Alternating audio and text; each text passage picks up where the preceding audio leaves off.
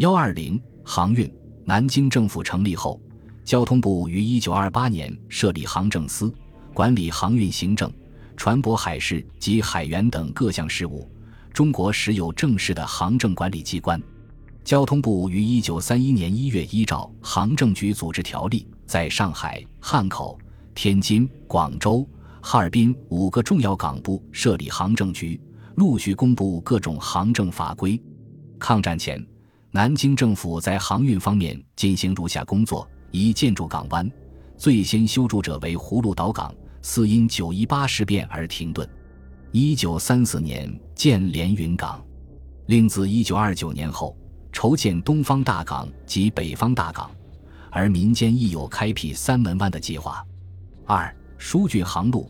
一九二八年成立华北水利委员会，疏浚海河上游各河，同时成立岛淮委员会，疏浚淮河。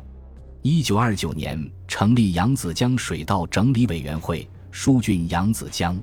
一九三零年，辽宁省开始疏浚辽河。三、整顿招商局。一九三二年十月，南京政府决定将招商局收归国营，并交由交通部管理。一九三六年二月开始从人事及业务上整顿，效率大增。一九三五年度盈余二十九点六万余元，一九三六年度较一九三五年度增加纯益达六十五点六万余元。到抗战前夕，招商局已有大小船舶五十三艘，八点六三八万余吨。占全国轮船总吨位五十七点六万余吨的百分之十五。四、建立水陆联运，招商局与陇海、平汉、京沪、交济四铁路建立水陆联运关系，方便客户，加快了货物运转速度。五、发展民营航运。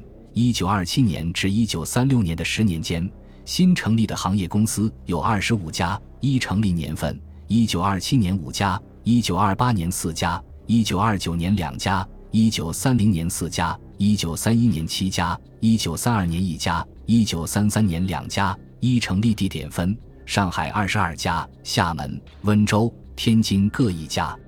历年轮船艘数及吨数，依照在政府注册的资料，另据一九三六年三月的资料，全国各地注册的帆船有一点四四一七万艘，共六百六十五点七四四一万吨。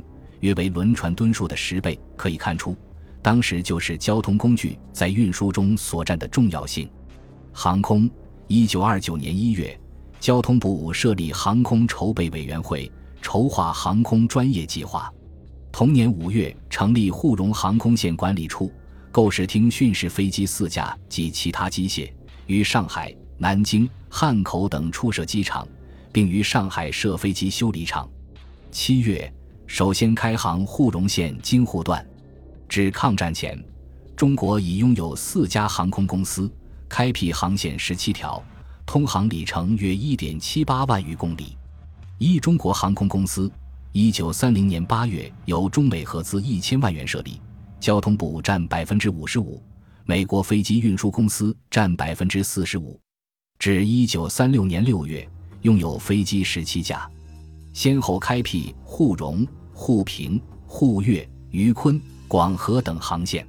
十年，该公司飞行二百四十六点六万公里，乘客一点八五六七万人，计一千二百万人公里，载运邮件七点零八零六万公斤。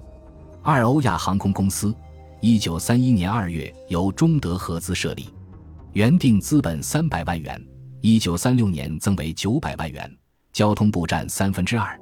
德国汉莎航空公司占三分之一，公司拥有飞机七架，其中四架是租用的，并先后开辟沪新、平越、蓝包、陕蓉、荣昆等航线。一九三六年，该公司飞行九十一点一万公里，乘客五千一百一十五人，计三百一十二万人公里，载运邮件二点六九六一万公斤。三西南航空公司，一九三三年由广东。广西省政府合组，资本一百五十万元，内拟招民间投资一百零五万元。该公司经营华南航运，并与法国航空公司合作，租用法航飞机飞往河内，与法航的欧洲航线衔接。至抗战前，开辟广河、广琼航线。四汇通航空公司，一九三六年十一月设立，资本二百七十万元，名义上为中日合办，中方出资五十万元，日方出资二百二十万元，实际上则全由日本人经营管理。总公司设在北平，经营平津与东北之间的航运，开辟津大、平津锦、金平城、金平章、平沈五条，总长两千五百公里。因与伪满通航，引起民众与舆论界的抗议。抗战前，铁路、公路、水运、航空的发展比较迅速，但火车、汽车、轮船、飞机在运输上所占的比重仍不及传统的交通工具。据一九三三年的资料分析，新交通工具的运输收入为四点三亿元，而就交通工具的运输收入达十二亿元。